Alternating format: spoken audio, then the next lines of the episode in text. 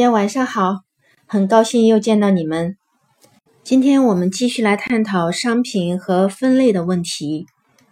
那我首先明确一个概念，在我们商标代理界，通常把类别称为大类，类别里面的类似群组呢称为小类，类似群组里面罗列的才是商品。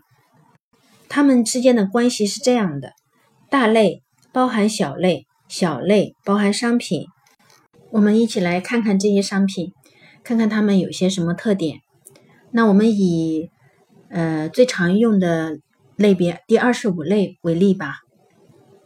我们看二十五类二五零幺是衣物，然后这里面呢包含了很多的商品，然后每个商品后面呢跟着一串数字。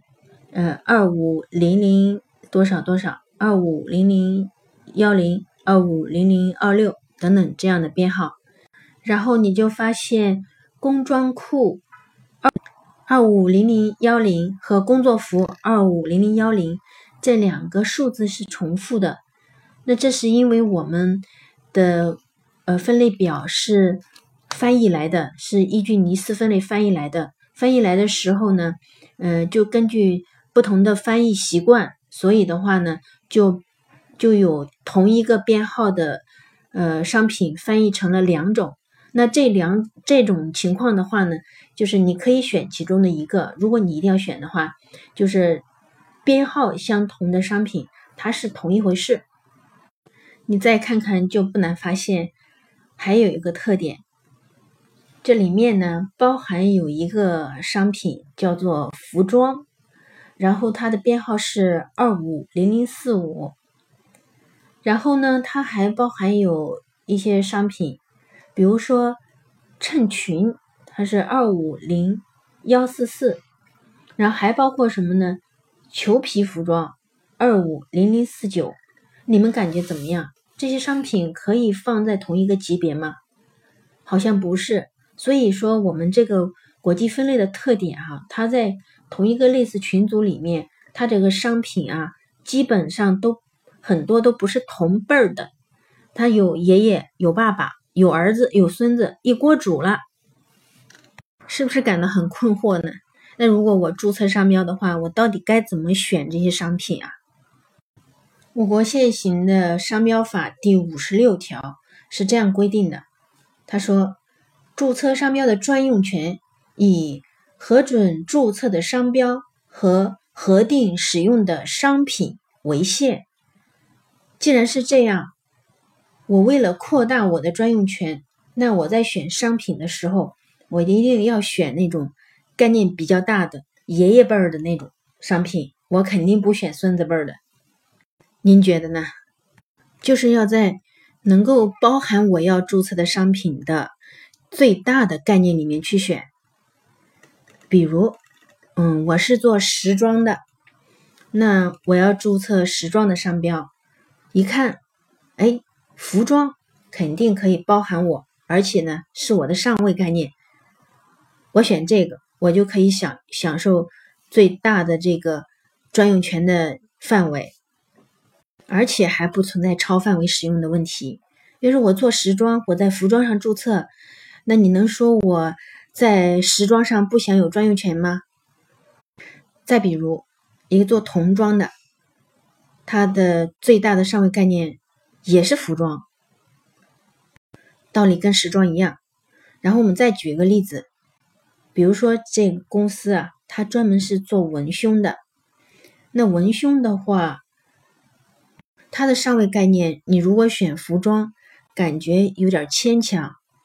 因为总感觉服装是穿在外面的嘛，但是这里面呢有一个内衣二五零零二六，是一个比较好的上位概念。这个内衣啊，不光可以包括文胸，还可以包括内裤，还可以包括吸汗内衣啊等等。那我做内衣的，就只能选内衣吗？不至于。我们我记得前几天我们还说过。呃，注册商标的时候选商品选项是可以超过十项的。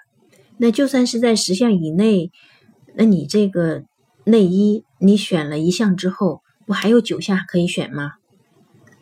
也就是说，你可以再选一个更大的概念来扩大你的专用权范围，但是你必须要选内衣，因为，呃，假如将来这个工商局要来检查说这个商标有没有超范围使用的时候，你有这个内衣这个选项的话，你不至于会超范围嘛。然后你选了内衣和服装两个商品之后，你如果说。不想超项，那那你十项之内是你的权利，那还剩下八项，你如果不选了的话，就显得太浪费了。所以一般的做法是这样的，就在其他的小类似群里面，每个类似群里面都选一个概念最大的商品。你一找其他类似群，你就会发现，这个二五零幺里面呀，有一个商品之王，它就是刚才我念了的那个。服装，它是可以跨类似群保护的，就是跨小类保护的。它跨小类跨哪些呢？是除了二五零幺，它跨二五零二、二五零三、二五零四、二五零五。你说它是不是商品之王？刚才说那些商品是爷爷爸爸，那这个商品服装这个商品的话，可以算是祖宗了。所以的话。如果注册二十五类的话，不选服装这个选项太亏了。那你看，二五零一到二五零五都被这个服装已经给跨类了，那你在这个零二到零五这个小类上面就不用再选商品了。那一看二五零六这个特殊用鞋也被并到这个二五零七了，那就在二五零七上选一个商品，在这个二五零七里面呀，也有一个王。那就是鞋（括号脚上的穿着物是二五零零零三），它也是可以包含很多的。像如果是这个脚上穿着物，那你可以包括说拖鞋、哎皮鞋啊，然后呃鞋鞋垫啊、鞋跟儿啊这些都可以包括。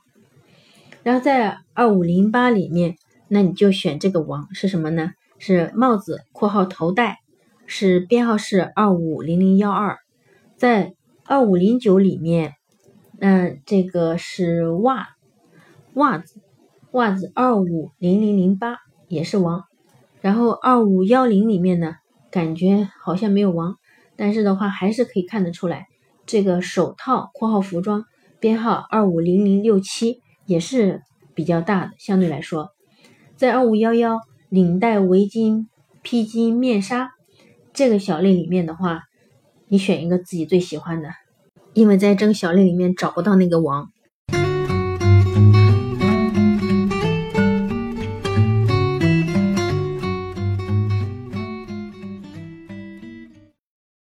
今天我们以第二十五类为例，了解了一下商品的特点以及怎么选商品。那我们来回顾一下，商品在小类似群里面的特点是这样的：第一个呢，它是有唯一的编号的，重复的是因为翻译的原因，可以不用重复选。然后第二个呢，它的层级是非常混乱的，我们说它是爷爷爸爸儿孙一锅煮。那要怎么选商品呢？我们总结了三个原则，第一个就是要。那那种能包含我要注册的商品的最大概念的商品，然后第二个呢，在有剩余的情况下，我要在其他小类里面各选一个最大的。然后第三个原则就是，如果找不到，如果在那个小类里面找不到最大的，那就选最喜欢的。另外，我觉得还要再重复一下。如果你要注册第二十五类商标，那有一个商品之王是必须选的，就是服装。那我们今天就到这里啦，大家晚安。